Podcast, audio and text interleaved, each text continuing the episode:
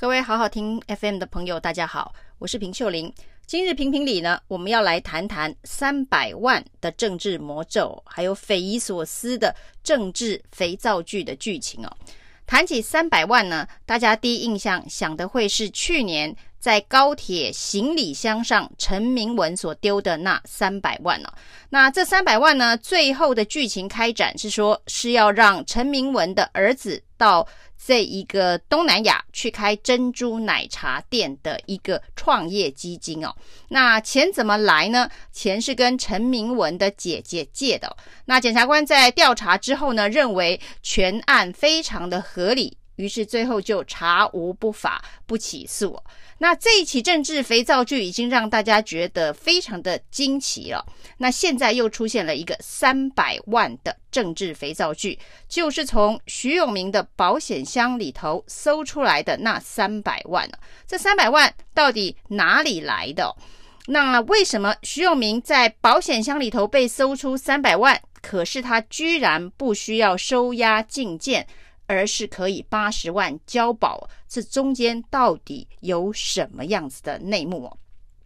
当然呢，徐永明被交保之后呢，联合报报道说，徐永明保险箱里头这三百万哦，据他跟检察官陈述，是跟一位中央级的部会首长的借款，借来周转时代力量的这个党工的薪资哦。那因为是借款，不是汇款哦，所以。这个犯案的这个嫌疑并没有那么的重哦。一开始大家就猜这个中央级的部会首长会是谁哦？看起来好像最有钱的就是当时的文化部部长郑丽君哦，所以第一时间就有人猜是郑丽君借了三百万给徐永明。但是呢，郑丽君立刻跳出来否认哦，这件事情跟他没有关系，他没有借钱给徐永明哦。那又过了几天之后呢，联合报又写哦，徐永明跟检察官陈述哦，他是跟一位大学长借的钱哦。那谁是徐永明的学长哦？原来徐永明台大政治系的大学长是交通部部长的林佳龙。那联合报报道说，林佳龙。借钱给徐永明，而且呢，地点是在中山北路的一家五星级饭店哦。三百万是放在一个牛皮纸袋里头，林佳龙亲自拿给徐永明，没有其他的人在现场。那这个报道呢出现之后呢，林佳龙立刻跳出来说报道不实哦，不是这样哦。对，那如果高检署、地检署检察官需要他配合说明，他可以说明哦。结果呢，接下来哦，又出现了很离奇的剧情哦。联合报呢再度的报道说，其实检察官已经在第三地就训过林佳龙，对于两边金流的这个说法，已经有了一个合理的拼图。那所以徐永明才能够用八十万交保，就是这个借款说似乎是已经成立了。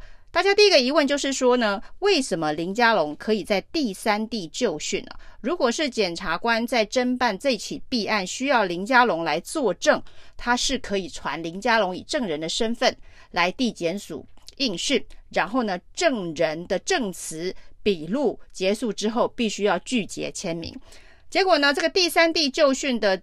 新闻曝光之后呢，林佳龙又出来发一个声明稿，说绝对没有这件事哦。那北检的检察长呢，也跳出来说，连我都不知道，怎么会有这种事啊？这个用字用词也蛮特别的。如果北检要否认这件事情的话，其实北检是可以发一个新闻稿，很。直接明白的告诉大家说，并没有在第三地就训林佳龙，也就结案了。但是呢，大家都是用非正式的方法否认这件事情，到底为什么？全案留下了非常多的问号。于是今天晚上有一则最新的报道，这里头藏有最多的细节跟内幕，就是林佳龙的友人以及廖子成的友人呢？为什么会有廖子成的角色出现呢？现在呢，这个有关于廖子成的友人跟林家龙的友人综合出来了这一篇今夜最新的报道，告诉大家五星级饭店哦，不是老爷酒店的，五星级饭店是在大仓九和，就是呢，在去年。十一月的某一个中午哦，包括了徐永明，包括了廖子成哦，是台塑科的执行长，还有林家龙三个人在一个午宴上。当时呢，廖子成拿了一包三百万纸袋交给徐永明，但是呢，林佳龙因为他晚来早走，所以他并不知道廖子成要把三百万交给徐永明。那至于林佳龙为什么会来这一个饭局呢？是因为徐永明呢在饭局的前一天晚上啊，打电话给林佳龙，请林佳龙一起来。熟识的朋友相聚哦，当然饭局上有廖子成，林佳龙是知道的。那至于徐永明为什么会跟廖子成借这三百万呢？是因为呢，其实徐永明在担任时代力量党主席之后呢，的确这个党部的经费哦是需要周转，于是他第一个想到的就是他的大学长林佳龙，就跟林佳龙开口要借钱呢。但是呢，林佳龙说，这个基于政党分际哦，就是你是时代力量党主席，我是民进党，而且呢，我当时呢还是蔡英文竞选总部台中竞选总部的主委，我对于这个中部地区的其他立委还有协助募款的相关的工作，实在是没有办法借钱给你哦。而且他提醒徐永明哦，现在是这个选举期间呢，是可以收政治献金的。所以呢，你可以以党主席的身份呢，去跟这一个企业主来进行政治募款了。那徐永明认为。学长的这个指点非常有道理，于是后来就去跟廖子成借了这一笔三百万的钱哦。那到底他是用政治现金的方式呢，还是是借款呢？至少现在这一篇最新的报道当中哦，廖子成的友人是说，廖子成的这一笔三百万是借款，不是政治现金哦。所以呢，在今年年初，廖子成曾经遇到徐永明，还问他说：“你这个三百万的周转？”完了吗？意思是要把这个借款要回来，但是呢，徐永明并没有回应哦。为什么廖子成的的友人必须强调这是一笔借款，而不是政治现金哦。虽然当时林佳龙指点徐永明呢是去募款哦，就是呢请企业主捐赠政治现金来解决党部预算的问题。因为如果是政治现金的话，显然廖子成没有申报这笔政治现金，徐永明也没有申报这笔政治现金哦，所以他就会变成是一个非法的政治现金。如果现在用借款两个字的话呢，双方都没有没申报的问题哦。所以现在呢，廖子成强调这是一笔借款，我还曾经去要了借款要返还，但是呢，徐永明没有回复。那另外当然有一个说法是说，这笔廖子成给徐永明的这一笔三百万的钱呢，是跟这个台塑科哦，要在 NCC 申请新闻频道有关系哦。那针对这件事情呢，廖子成的友人的说法是说没有关系。可以证明的原因是哦，这笔。借款呢是去年十一月借的，但是呢，廖子成的台数科送件申请新闻台执照呢是在今年的农历过后啊，而且呢，今年农历过后呢，徐永明呢已经不是立委了，他这个今年就卸任了。那他只是时代力量党主席，但这个说法能成立吗？因为呢，徐永明是时代力量的党主席，时代力量总共有三席的立委。那三席的立委在立法院能够发挥的影响力，恐怕比徐永明自己这一席的立委在立法院能够发挥的影响力还要大。所以呢，说因为徐永明已经卸任了，所以不可能这三百万这一笔是希望徐永明去协助台塑科取得。NCC 同意新闻台执照的一个经费哦，那这恐怕也不能够直接的证明。那事实上呢，台数科在 NCC 新闻台闯关这件事情，也是一个非常离奇的另外一个公案哦。就是呢，NCC 在某一次的委员会议通过台数科可以在中部地区呢，把它的一个频道变更为新闻频道，但是呢，这个决定在一个礼拜之后呢，就被苏贞昌给推翻了，所以。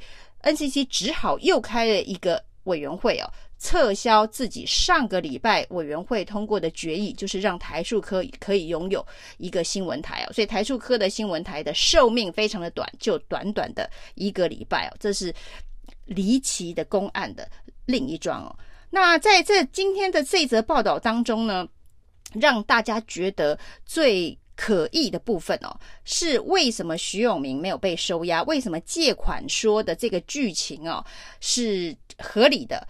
减掉相信哦，是因为呢，减掉透过了私下的管道，向林家龙以及向廖子成查证，是不是有三百万借款给徐永明的事情哦。结果呢，这个剪掉透过私下的管道，从廖子成那里得到说法，跟从林家龙那里得到说法，说这整件事情是合理的，就是徐永明说这是一笔借款，不是汇款，这件事情剪掉相信了。因为呢，他的说法跟廖子成的说法跟林佳龙的说法是吻合的，这就让大家觉得非常的奇怪啊！你检调在侦办一笔你在搜索当中所搜索到的现金，你要证明这笔现金的来源的时候，你当然是把相关人等当成证人传讯到地检署，然后呢做成正式的笔录，请证人具结。为什么要具结？证人呢？拒绝的意思是说，我告诉你的这些事情都是真的。如果我里头的说法有说谎的话呢，我未来是会有伪证罪的刑责。这就是拒绝的重要性哦。结果剪掉不是把廖子成传来当证人，把林家龙传来当证人，让他们就笔录侦结。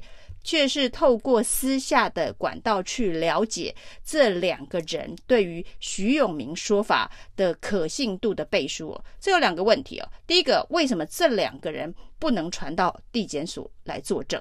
第二个，这不就是检调在协助徐永明、廖子成跟林家龙？假设这中间。这笔款项有不法的用途的时候的一个串证的可能性嘛？你透过私下的管道，你可能还不是直接的面对林佳龙去找人询问徐永明所言是否为真，结果呢？这个时候林佳龙跟廖子成不能够。串出一个完整的故事，同时让自己不要卷入这三百万的疑云当中，也让徐永明可以用八十万的方式交保，而不必向其他的几个立委收押禁见。